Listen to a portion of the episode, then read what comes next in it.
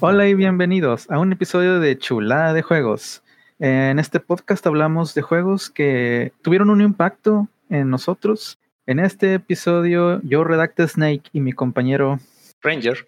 Vamos a hablar de Super Mario RPG. A pesar de ser un juego viejo, advertimos que este episodio tiene spoilers de la historia. Bueno, este tú ya lo conoces, me imagino. El juego lo conozco así de que lo vi alguna vez, ¿no? Pero nunca lo jugué. Ahora, lo que jugué, y así recientemente, hace un par de años, cuando mucho fue el, el Paper Mario Thousand Door, no, sí, Thousand Year Door, que es básicamente lo que le siguió de estos, ¿no? Porque hay subsecuentes Mario RPGs. No, pero sí hay Paper Mario, que es la secuela. Sí. Como que. Fue Super Mario RPG, Paper Mario. Bueno, no sé cuándo salió, pero Paper Mario, el original también es de 64, ¿no? Sí, es de 64. Este es de Super. Ah, cierto. Bueno, fue Paper Mario y luego en GameCube el, el Thousand Year Door, que es el que sí jugué. Y de hecho vi un poquito del juego y pues sí, o sea, se parece un poquito a lo que se hizo después en, en Paper Mario. Y también hubo unos juegos que no son ni Paper Mario ni Mario RPG, pero que son también como secuelas espirituales. El, el de Mario and Luigi, no sé qué, hubo varios de ese tipo. Sí, varios. Es su propia serie, Mario y Luigi hacen esto, ¿no? Sí, esos también están chidos y, y pues son parecidos al, al Paper Mario, pero a mí sí me gustan más esos que el Paper Mario. Pues mira, no puedo decir tanto de Paper Mario porque solo jugué el Thousand Year Door, que es considerado el mejor y sí está muy padre el juego.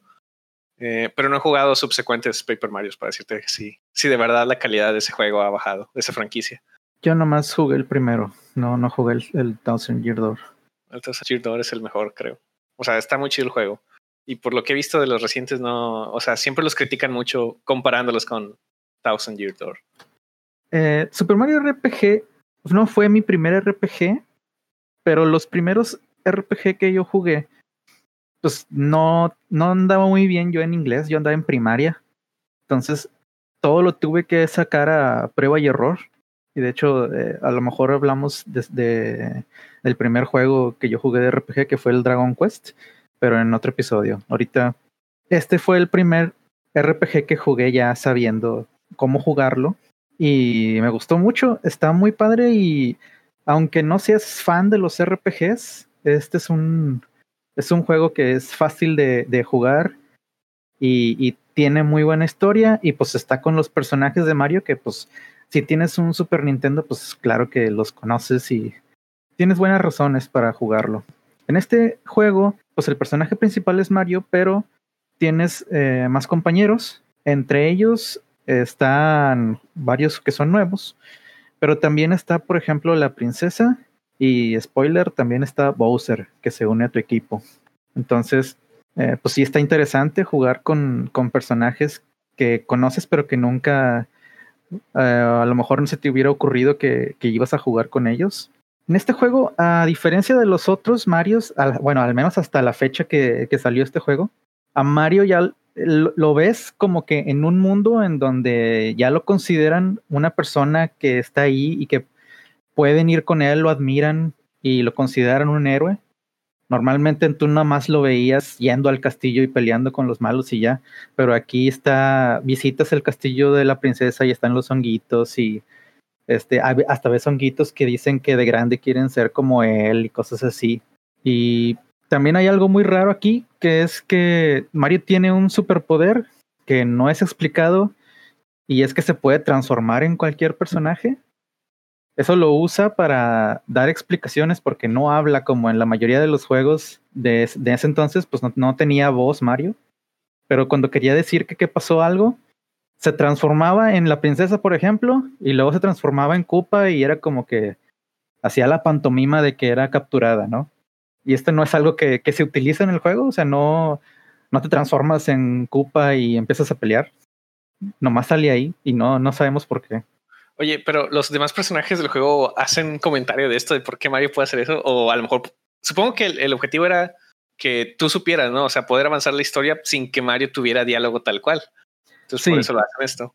Y, y, nadie lo, nadie habla de esto, o sea, todos lo toman como que, ah, sí, a huevo, o sea, Mario se transforma. Es lo que hacen los Marios, ¿no? Sí, es okay. lo normal. Este, bueno, eh, el sistema de combate es muy simple, es, es por turnos como los RPGs. Este, pero aquí, y, y, a lo mejor estoy mal, pero según yo, este es el primero en el que cuando peleas ocupas un input. O sea, aparte de seleccionar de que tú quieres pegarle al enemigo, tú puedes picarle al botón en cierto momento específico y ese golpe va a ser más fuerte. O sea, por ejemplo, cuando Mario golpea con los puños, si, si le diste en cierto momento justo antes del golpe, vas a dar doble golpe. Y eso pues le aumenta como en un 50% más el daño que hace. Entonces, o sea, tienes mucho incentivo para hacerlo. Y aparte de eso, pues hace las peleas más interesantes porque ya no es de que le, picas a atacar y te olvidas, o sea, tienes que andar poniendo atención en cada movimiento que haces. Y esto también funciona en defensa. Todos los ataques físicos tienen cierto momento en el cual tú puedes picarle y Mario va a cubrirse y va a recibir menos daño. El juego también tiene la opción de escoger defensa. O sea, tú cuando te toca a ti, tú puedes escoger defensa. Y en ese caso, pues ya no tiene, ya no tiene caso que tú hagas el, botón al, momento, porque es lo mismo, o sea, es como si hubieras hecho la defensa. Pero este, si, si te pusiste a atacar, pues puedes darle al momento y defenderte. Y a lo mejor la mayoría de los ataques son muy obvios en cuándo debes hacer el golpe, pero no todos. Entonces vas a tener que ir descubriendo conforme te van haciendo el ataque en qué momento es, pero todos los ataques físicos tienen esa defensa. Las magias ya no. El juego no te dice cuándo es el timing para... No. porque en Paper Mario, si no mal recuerdo, si te dice, ¿no? O sea, sale como que un prompt de admiración de aquí es cuando puedes defender o aquí es cuando puedes atacar. No, aquí no. Lo que sí es que si te vienen, por ejemplo, es que ese, timing existe en las magias también, las tuyas. Eh, esas sí te lo dicen, que yo recuerde en el menú del, del, cuando escoges la magia, ahí te dice pícale en tal momento. O a lo mejor no es pícale una sola vez, a lo mejor es pícale muchas veces y ya, ya eso es el, el lo hace más fuerte. Pero sí te dicen nada más en eso, no te dicen en las defensas. Porque no tienes un menú tú de, estos son los enemigos y esos son sus ataques. Eso lo tienes que ir descubriendo. Bueno, otra cosa es que en este juego, mm, tampoco estoy muy seguro, pero según yo sí, este es uno, si no es el primero, es de los primeros en el que los enemigos tú los ves en el mapa. A diferencia de los RPGs en el que tú caminas y tienes un porcentaje de toparte con un enemigo, aquí no, aquí tú los ves y tú puedes ir a pelear contra ellos si quieres grindear o los puedes evitar si quieres, eh, si tienes prisa o no estás con poca vida. Y algo que yo hacía y que se incorporó después, no existía aquí todavía, se incorporó en el Paper Mario, es que tú puedes empezar una pelea atacando si brincas contra el, el oponente. O sea, si lo ves en el mapa y brincas sobre él, en Mario RPG no pasa nada, o sea, empieza la pelea y ya. Pero en Paper Mario luego le metieron que si tú brincas sobre un enemigo, la pelea empieza tú brincándole al enemigo, o sea, con, un ataque eh, primero. Sí, eso en varios RPGs que son así de que en cuando tú puedes ver el enemigo en el mapa, muchos tienen esa mecánica de si le llegas por atrás o si le pegas antes de que empiece la pelea. Y también tienen mecánicas inversas, ¿no? De que si los enemigos te, te llegan por atrás o algo así, empiezas la pelea a veces en desventaja. ¿Aquí pasa algo también similar? No, nada más, bueno, de hecho, nada, o sea, ni, ni que tú les llegues por atrás, ni que tú llegues brincándole, o sea, aquí nomás tú sabes si inicias o no inicias la pelea y la pelea inicia normal. Este, entre los ataques de Mario, o sea, em, Mario empieza dando puñetazos y su magia es el brinco. Entonces, pues hay enemigos que te pueden resistir el brinco y eso en, en, el Paper Mario lo cambiaron a que en lugar de que te resistan el brinco, te hacen daño si tienen picos, por ejemplo. Que en, este caso, esos enemigos son los que no, no les puedes hacer el brinco. Sí, había enemigos que tenían casco con un pico arriba, ¿no? Que no les podías hacer ese tipo de ataques en Paper Mario. Sí. Y aquí existen, pero aquí lo que pasa es que les hace cero de daño nada más. Bueno, también hay un, hay un equipamiento que te puedes poner y, ese hace que ya les puedas hacer daño. Mario después avanza sus magias a lanzar bolitas de fuego. Y después mejora también sus brincos para que sean múltiples. Y después los eh, hace bolas de fuego más fuertes. Y creo que esas son todas sus magias. Eh, después te topas con, con otros compañeros. Uno se llama Marshmallow. Es como una nubecita. Y sus ataques son. Él crea, crea nubes que caen truenos. Y, una nubecita que hace lluvia que te gilea. Y después va avanzando sus ataques a que, por ejemplo, les caiga como una estrella gigante a los enemigos. Y también sale uno que se llama Genos, que ese es como que un muñequito que cobró vida. Y ese tiene como que un cañón en el brazo y dispara un rayo así estilo Kamehameha. Y pues ya después cuando tienes a Koopa, Koopa tiene este bolas de, de humo que, que, envenenan a los enemigos. Y creo que también hace un bug gigante que les hace daño. Y bueno, la princesa tiene en su mayor parte magias que te recuperan vida. Y bueno, la manera en que funciona la magia aquí, a diferencia de los otros juegos, es que todos comparten el MP.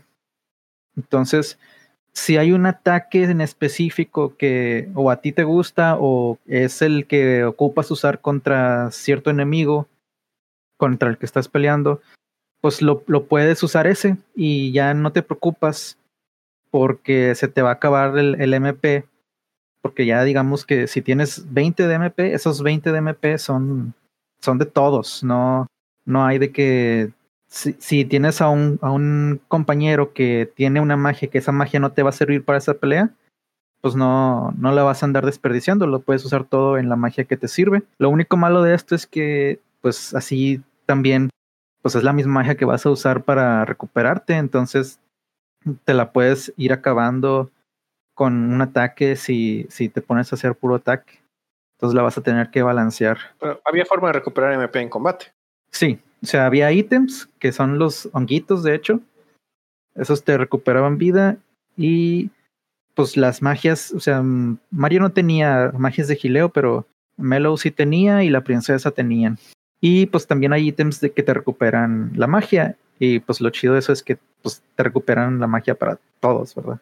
En el juego, pues hay armas que las armas pues son exclusivas de cierta persona. A Mario por ejemplo, se topaba con guantes o martillos. Bowser tenía chomp chomps o cadenas con picos. ¿Qué hacía con los chomp chomps para atacar? Se los aventaba el enemigo. Excelente, hacía su, su el ruido icónico de los chomp chomps. Sí, sí. Y este y Geno, por ejemplo, se, se, tenía diferentes tipos de brazos. O sea, había un brazo que, que era una pistola, un brazo que era un cañón y así. Pero había armaduras que podían ser para exclusivas o que podían ser para más de uno. Y eh, en el juego o sea, también había algunas armaduras o... Bueno, las armas eran únicas, pero, pero sí había armaduras que nada más podías encontrar si hacías cierta misión y así. ¿Había SideQuest como tal? ¿Los conocemos?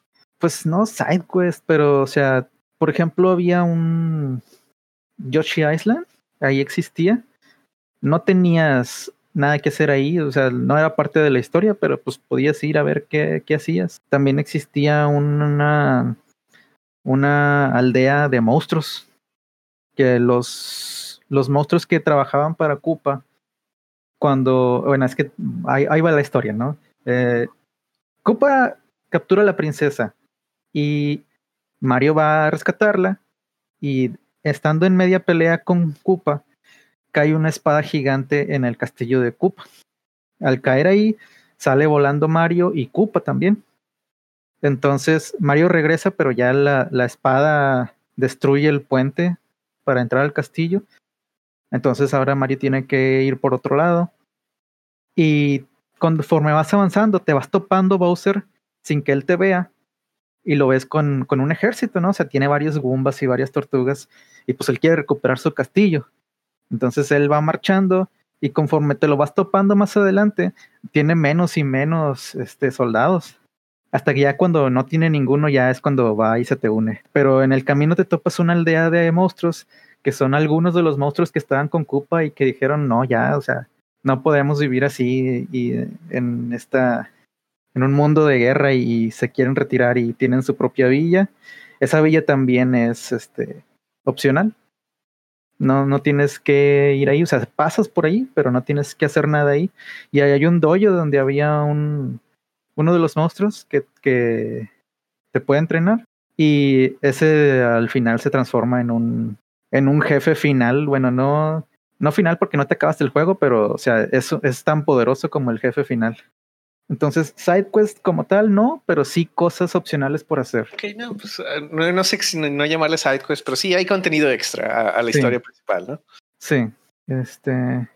Otra cosa que, según yo, no hay en ningún otro RPG. Cuando subes de nivel, todos tus stats suben tantito, o sea, el HP, el ataque, la defensa. Pero también te dan a escoger un extra. O sea, tú puedes escoger, bueno, eh, quiero tres más de HP o quiero uno más de ataque y defensa o uno más de ataque y defensa de magia. Pero esos, cuando los escoges, uno de ellos te da más de lo normal. O sea, normalmente el de ataque te da uno de ataque y uno de defensa y el de magia te da uno de ataque y uno de defensa de magia y el de HP te da tres. Pero si tú te fijas en cada nivel, va a haber, por ejemplo, uno que te da 2 de ataque, o uno que te da 5 de HP, o uno que te da 2 eh, de magia. Entonces, o sea, si tú quieres, pues puedes eh, darle todo a, no sé, a ataque y vas a ser muy fuerte, pero te vas a estar perdiendo de ese extra. Entonces, como que el, juego te va diciendo por dónde te vayas. Eso entre está bien y está mal, o sea, porque pues ya pierdes la libertad porque si, le quieres sacar el mayor provecho al juego, pero pues a la vez pues te vas haciendo lo más fuerte posible. Ah, porque el juego está topado al nivel 99. De hecho, una cosa que, que vi es que todos son números bastante pequeños, ¿no? O sea, mm, a comparación de RPGs modernos que se pegan de miles y miles de daños, estos son daños más, más pequeños.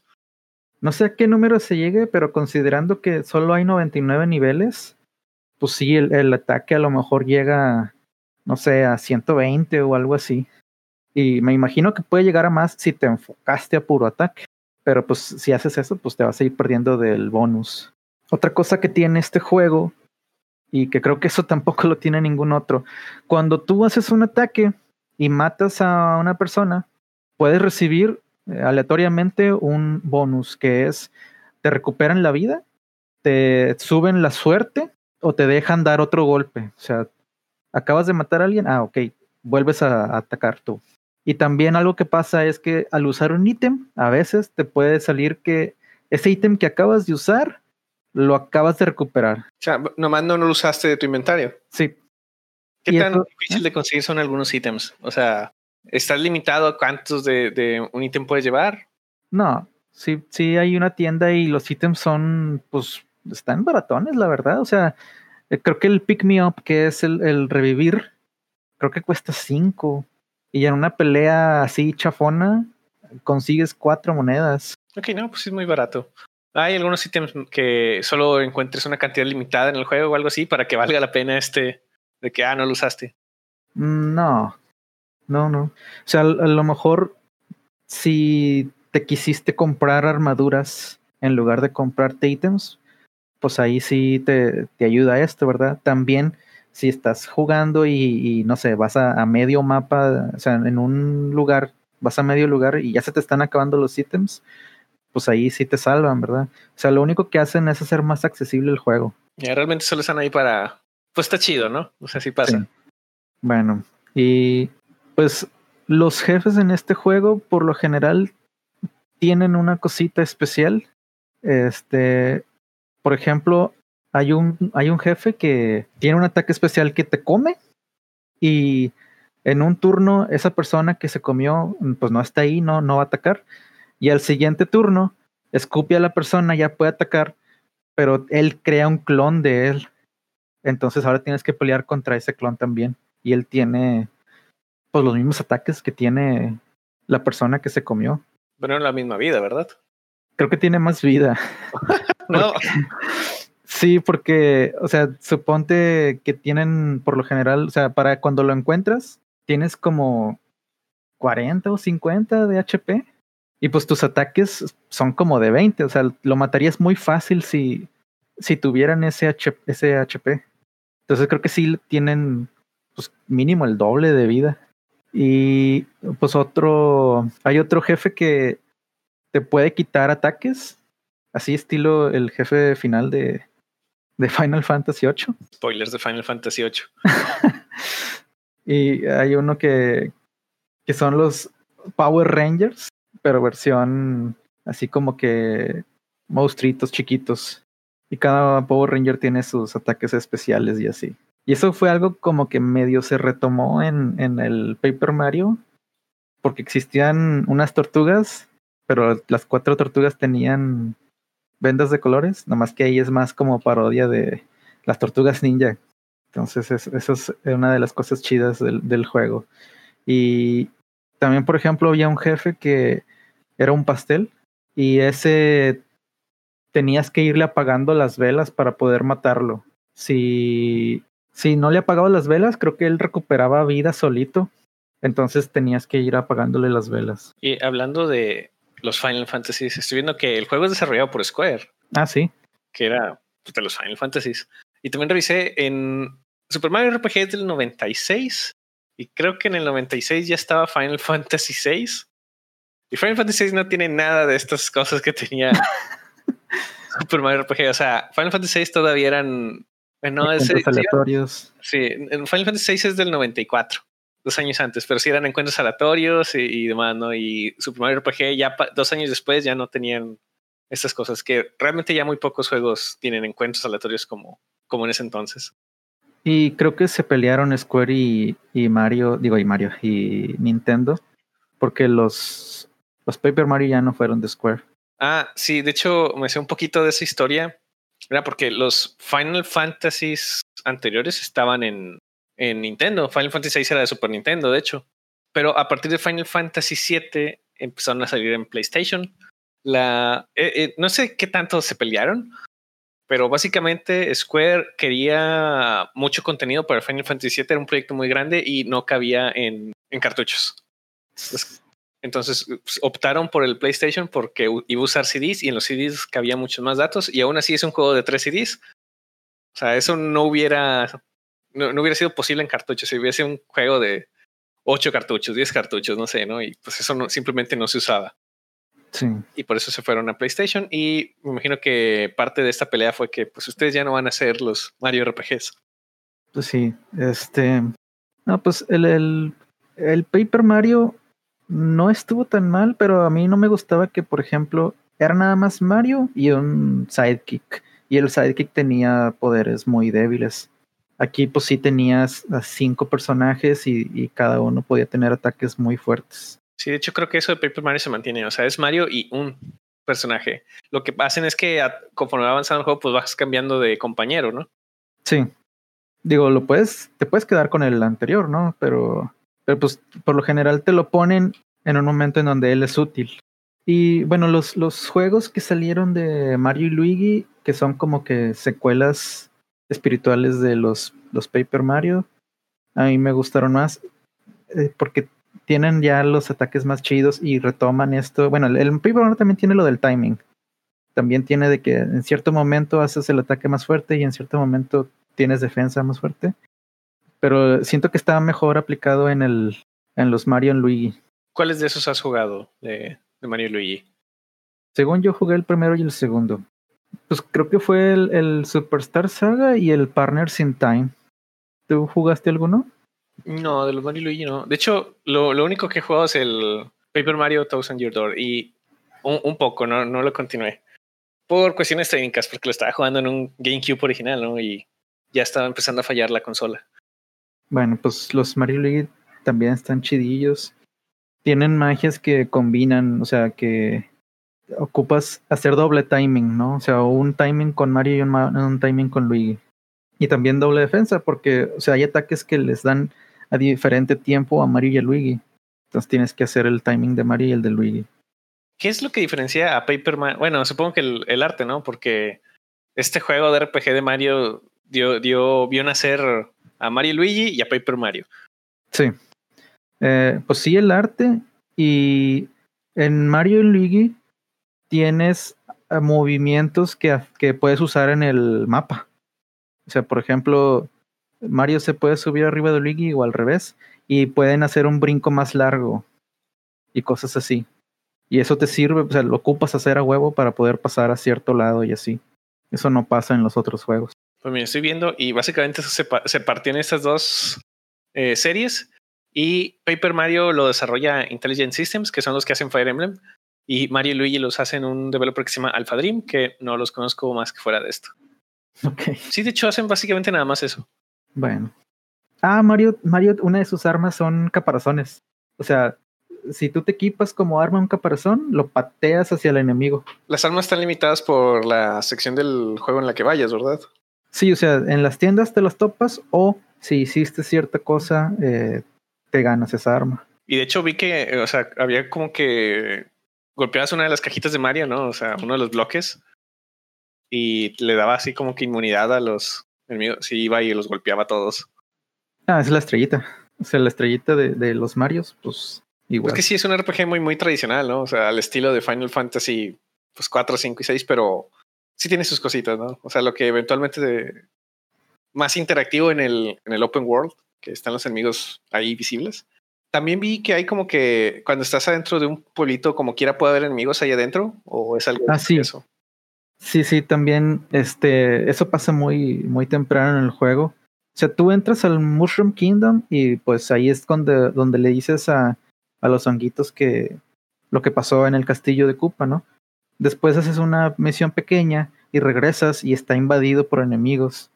Que esto también, digo, a lo mejor sí se ha hecho en otros juegos, pero no recuerdo que haya un juego anterior a este en el que haya enemigos en el pueblo. Sí, igual era, bastante novedoso en su momento. También porque vi un poco de gameplay de ahí y están los enemigos en el pueblo y incluso dentro de las casas, te metes en las casas y están los enemigos ahí con los NPCs, ¿no? Y los NPCs te dicen que, que les ayudes, que hay alguien raro se metió a su casa. Sí, y de hecho, o sea, esas son opcionales, pero pues obviamente tú pues, te sientes obligado a ayudarles, o sea, porque acabas de pasar por ahí, todos así saludándote y, diciéndote que, que tú eres su ídolo y así. Y pues sí te sientes mal de, dejarlos ahí a su suerte. Tú siendo buena persona, pues los tienes que ayudar. Así es. Algo que me pasó y que no estoy seguro de por qué es que, digo, aquí pues lo estoy jugando en emulador, de repente se alentaba o sea, si tenía muchos enemigos, el juego se sentía lento. Y eso no me pasaba cuando lo jugué en Super Nintendo. Pues no, y de hecho se me hace raro porque su juego de Super Nintendo no debe ser muy exigente. Sí.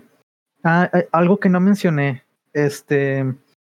Este juego tiene varios minijuegos. Y son casi que de una sola vez. O sea, sí, sí hay minijuegos que son. los puedes volver a jugar pero como que están planeados para jugarlos una vez y ya. Está, chido de que o sea, le hayan metido tanto al juego, pero sí está medio raro de que hicimos toda esta mecánica para que solamente lo hagas una sola vez. Eso está raro, pero, está chido. ¿Cómo solo una vez? Es que, por ejemplo, hay un mundo en el cual es una cascada. Entonces Mario está cayendo. O sea, no, tú no estás en el mapa, tú estás controlando a Mario que está cayendo y puedes irte a la izquierda o a la derecha y puedes intentar dar eh, como que aletear para subir tantito, pero no vas a subir la, cascada, te estás cayendo. Entonces, ese es un subjuego en el cual escoges el camino por donde irte y vas agarrando monedas o ítems. Pero pues llegas al, abajo y ya, pues ahora sí te vas al mapa y le sigues, ¿no? Puedes volver a irte al mundo de la cascada y volver a jugarlo. Pero o sea, nada más es eh, pues, para una sola vez. Es algo que pasó en la historia y ya. Sí. Sí. Es que se me hace raro porque incluso en Final Fantasy VII, cuando hay minijuegos así por la historia, cuando va, hay un lugar en el mundo que pues es un centro, un parque de diversiones. Y ahí puedes volver a rejugar los minijuegos que has jugado del, del juego, ¿no? Porque pues si se tomaron la molestia de, de hacerlo, pues quieren que lo puedas hacer varias veces. Sí, y aquí, o sea, así de esos hay varios. Hay uno en que vas persiguiendo a alguien arriba de un barril. Tú andas arriba de un barril y él también. Este, pero te van, te van llegando barriles a ti y tú tienes que brincar de un barril a otro. Y ese creo que sí es de una sola vez. O sea, creo que ese no se puede volver a jugar. Entonces sí está medio raro eso. Pero le, da variedad y, pues lo hace más divertido. Sí, eran otros tiempos que no les preocupa tanto. Si nadie va a volver a jugar esto, pues bueno. Ah, y hay, también hay minijuegos que son de una sola vez y que si los fallas, peleas contra un jefe. Y si lo logras, nunca peleas con ese jefe. ¿No? Ok. De nuevo, otros tiempos que no les importaba si, si no veías este contenido. Pues bueno, Mario RPG, pues es, un muy buen juego. Está divertido. ¿Y cuántas horas checaste que duraba? Sí, como el promedio era 17 y el promedio con extras, no sé qué sean esos extras, son como 19, 20. Entonces realmente es un RPG cortito de 20 horas. Ah, chis, se me hace muy, muy corto. O sea, el, ponle que el, normal sí está bien, pero se me hace muy corto el de los extras. Sí, no sé qué tanto sea hacer los, el contenido extra y ni a qué se refieran, pero igual no es un juego muy largo. Eh, la historia principal pues será de 17 horas. No, pues me imagino que los extras son o sea, hacer los cuestas, bueno, los cuestas entre comillas de los lugares esos opcionales y subir al nivel 99 con todos los personajes. Encontrar todas las armas. Oye, los personajes no comparten experiencia. Cada quien no. tiene que subir. No, y o sea, si tú, por ejemplo, te pusiste a grindear al principio, cuando te topes con el primer compañero, Mario va a tener un nivel más alto que él. O sea, no es como en los juegos en que tus compañeros tienen el nivel que tú tienes. entonces puedes grindear y dejar atrás a los NPCs. Sí. Ok, tiene un nivel fijo ellos. Sí, o sea, empiezan en cierto nivel y no importa.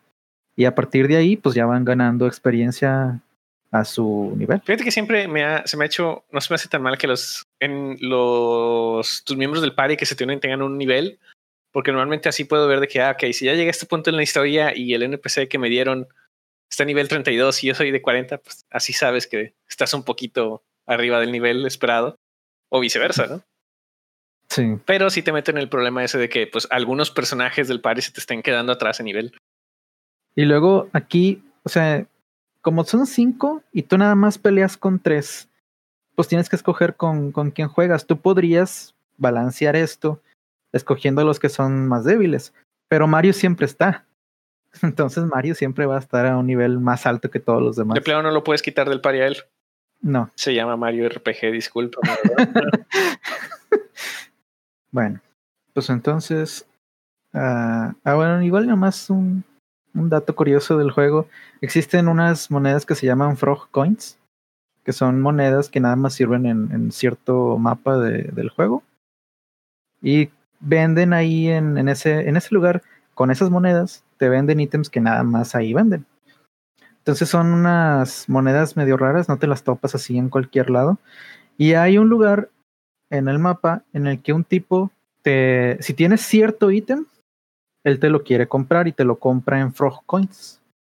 Pero si, si te da la oferta de que, no sé, 10 monedas, 10 Frog Coins, si tú le dices que no, te aumenta. O sea, te dice, bueno, 20. Y le dices que no, bueno, 50. No me acuerdo cuál es el número, pero hay un número que es como que el máximo que le puedes sacar. Si le dices que no, ya dice no al caño y ya no te la, ya no te hace la oferta. Ok. Bueno, entonces te convenía hacer. Bueno, no, no tenías forma de saber, ¿verdad? no, no sabía. pudiste llegar y darle chance y llegar, ¿no? Y pa. Sí. O, o, haberle aceptado la primera porque no sabías que, que tenía más. Bueno, bueno, pues ahora sí yo creo que ya cerramos el capítulo. Ya está. Pues entonces, pues está el, el, canal de YouTube, que es donde subimos el video del podcast, que es Redacted Snake Esp. Y nos pueden seguir en, en Twitter con arroba Snake Redacted y arroba Ranger CDJ. También no olviden que pueden mandarnos sus comentarios por correo. En. Y bueno, muchísimas gracias por escucharnos. Nos veremos la siguiente semana.